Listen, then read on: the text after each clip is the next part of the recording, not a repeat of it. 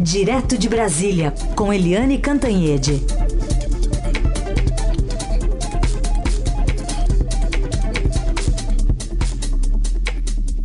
Oi, Eliane, bom dia.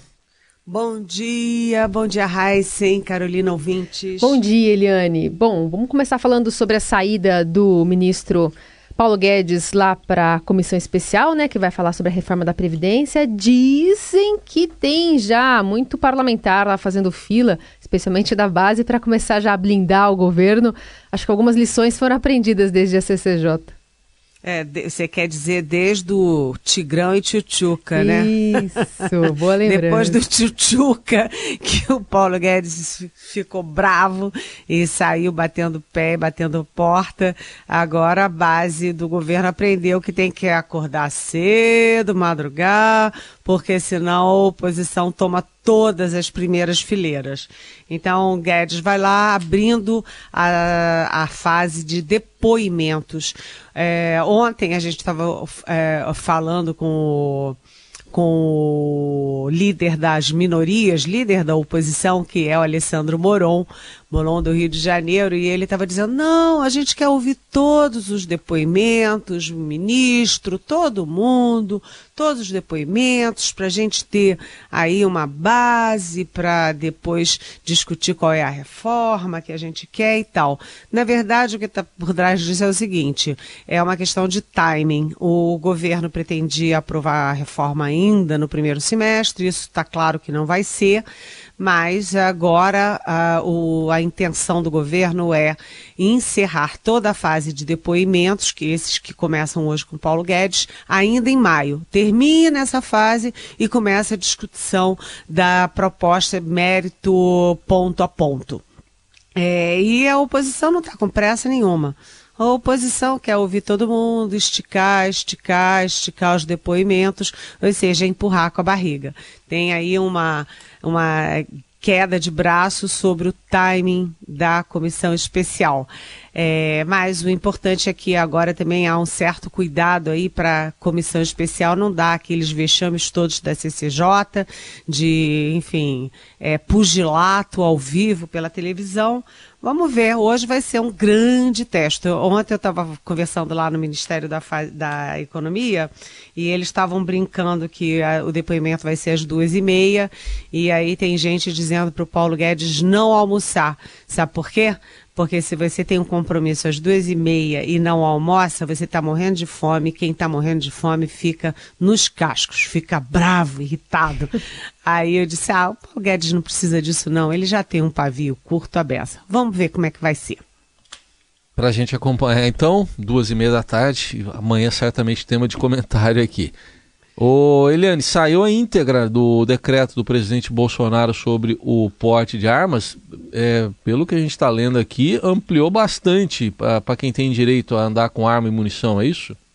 Olha, é o, o Heisen, sabe que eu acho tão estranho, porque é, você vê, a gente tem falado sempre de como a economia está né, encolhendo, enxugando, né, a economia patinando. Ontem as bolsas muito voláteis, dólar disparando, aí recua, tudo uma montanha russa e o presidente só se preocupa com isso, com as armas ele não consegue perceber que esse, pessoal, esse eleitorado das armas, já está com ele, vai continuar com ele. Ele não precisa ficar só atendendo a turma das armas. É, ontem teve uma solenidade no Palácio Planalto, aliás, foi muito estranho isso porque é uma solenidade no Planalto para lançar, anunciar o decreto das armas, sem ter o decreto. Eles anunciaram assim no ar, né? Aí os repórteres catando aqui um pedacinho daqui, um pedacinho dali, porque o decreto só saiu efetivamente hoje. E o que ficou da solenidade ontem foi aquela turma toda cercando o Bolsonaro, fazendo aquele sinal de armas sabe, assim, é, é, me lembra o Witzel, o governador do Rio de Janeiro, pou, pou, fogo, fogo, sabe, eu não sei que mensagem é essa, o fato é que a primeira providência do presidente no governo foi flexibilizar a posse de armas e agora, com esse decreto, ele flexibilize muito o porte de armas. Então vamos lá as novidades. Primeiro, todo mundo vai ter porte de arma. Aumenta desbragadamente os, aquele número de cidadãos e cidadãs que vão poder sair armados por aí com aquela coisa. Armados e com munição. Porque a munição sai de 50 cartuchos por, an, por, uh, por ano para 5 mil. De 50 para 5 mil, olha, é um bocado. Aí os caminhoneiros vão ter direito, os políticos, os advogados, os jornalistas, vocês já podem sair comprando suas armas e 5 mil cartuchos os agentes eh, socioeducativos que tomam conta de crianças em situação de, de enfim, ou de risco ou de, de punição mesmo. E, enfim, é, amplia muito o número de pessoas. O decreto era visando o pessoal que pratica o tiro desportivo, caçadores, é, aí incluíram os praças, é, é, praças militares e tal, mas agora até nós, jornalistas, vamos poder sair da armada, ou seja, é, um advogado briga com um jornalista, os dois armados viram um tiroteio, aí tem bala perdida. Eu sei lá o que, que se pretende com isso. O fato é que o presidente Jair Bolsonaro continua governando para aqueles que já estão com ele, que votaram nele, que é o núcleo duro do bolsonarismo. E eu não sei se com isso ele amplia os seus uh, apoios e votos na sociedade. A sociedade já é, já é de uma violência enorme e eu não sei se mais armas não vai significar mais tiro e, portanto, mais mortes. É um risco. Só um detalhe aqui que eu estou vendo, está uh, enquadrado aqui, podendo utilizar profissional da imprensa que atue na cobertura policial. A minha dúvida é, quando a gente dá uma notícia, como a gente deu agora, da Lava Jato, fase 61, é cobertura policial ou é política? Enfim, onde é que a gente se enquadra aqui, sendo que está tudo junto e misturado? É, o fato é o seguinte: qualquer coisa agora vai ser pretexto para estar tá armado. É, vai passar a ser policial. É, eu aqui conversando com vocês também é uma cobertura policial e tome de armas. Oba, é uma festa. Ô Eliane, é, vamos falar um pouco da recriação desses dois ministérios na votação do ministério, da, da medida provisória sobre a reforma da Previdência. E tem até um ouvinte aqui, ó é, vou aproveitar e fazer a pergunta do Jorge Cardoso, de Lausanne Paulista. Eliane, bom dia. Por que será que os políticos querem tanto o Ministério das Cidades e da Integração Nacional a ponto de abrirem mão do COAF do Ministério da Economia? Pergunta o Jorge. Oi, Jorge, bom dia, bem-vindo. Excelente pergunta. Eu acho que você sacou o espírito da coisa. Ontem eu estava conversando lá no. Tá, acabei de falar, né, que eu estava conversando com o pessoal do Ministério da Economia e eles resumiram essa recriação dos dois ministérios, integração regional e cidades, é, assim. É, isso é textual de uma pessoa. Diz assim: pronto, vai um para o presidente da Câmara, Rodrigo Maia, vai outro para o presidente do Senado, Davi Alcolumbre.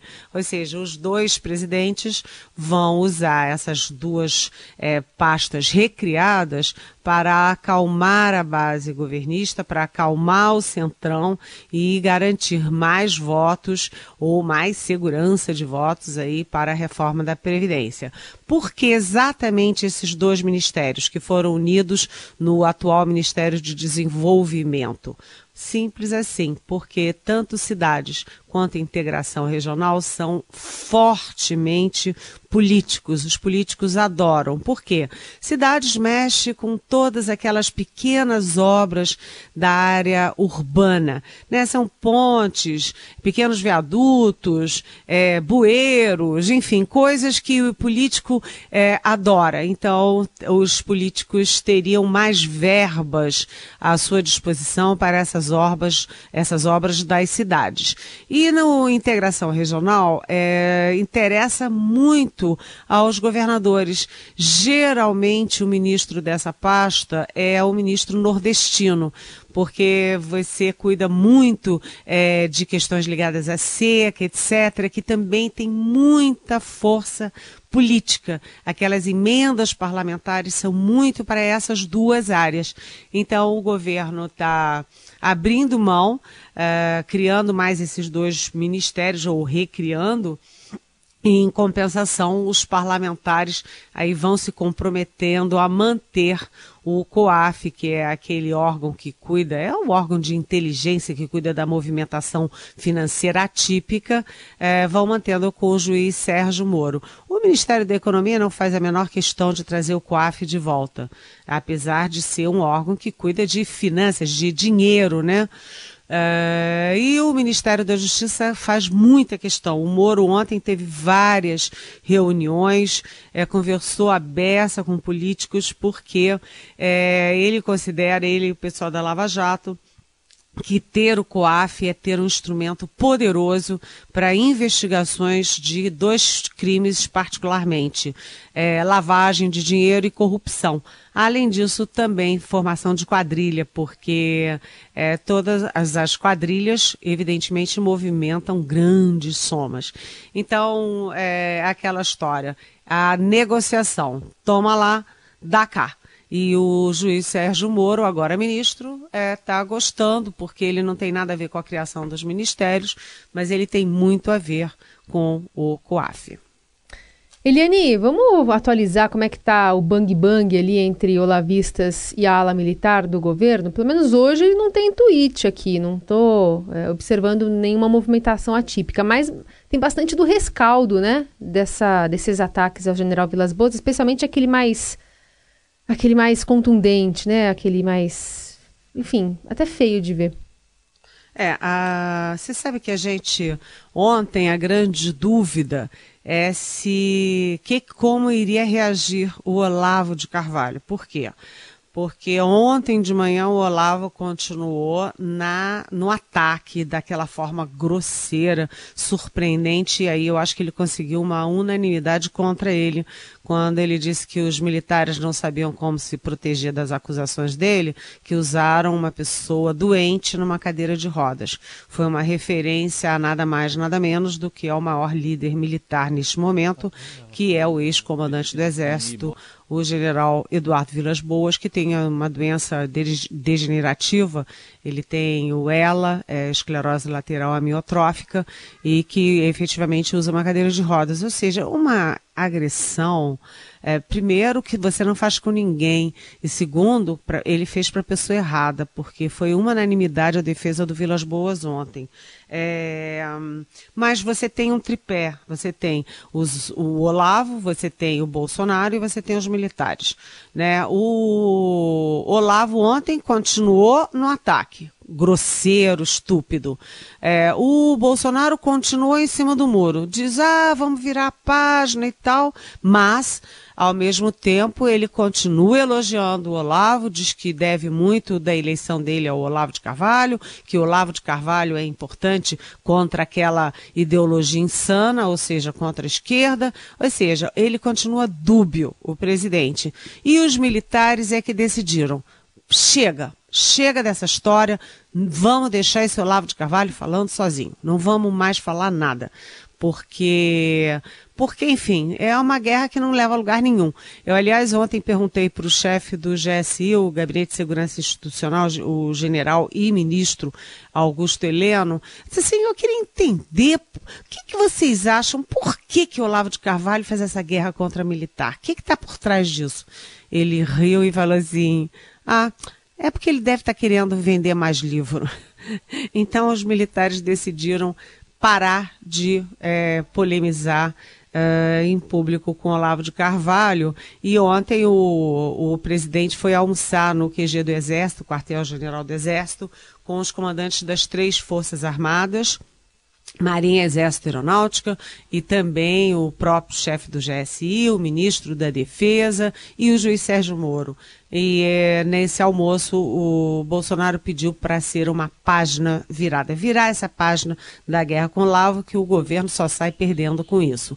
Mas, ao mesmo tempo, antes do almoço, teve uma decisão que ainda vai dar muito o que falar no mundo militar, que é o contingenciamento de 40 4% eh, do orçamento eh, das Forças Armadas. Isso, 44% 30%, não precisa dizer, é quase metade do orçamento para as Forças Armadas. É, né, enfim, eles não vão gostar disso não, até porque eles têm programas em andamento que são muito caros e que são muito importantes, né, o dos caças Gripen da aeronáutica, o, o Sub-20, que é aquele programa de submarinos, inclusive do submarino de propulsão nuclear da Marinha, enfim, é, eles não vão ficar se digladiando e guerreando pelas redes e contra o Olavo, mas o burburinho ali na área militar continua agora por causa do orçamento.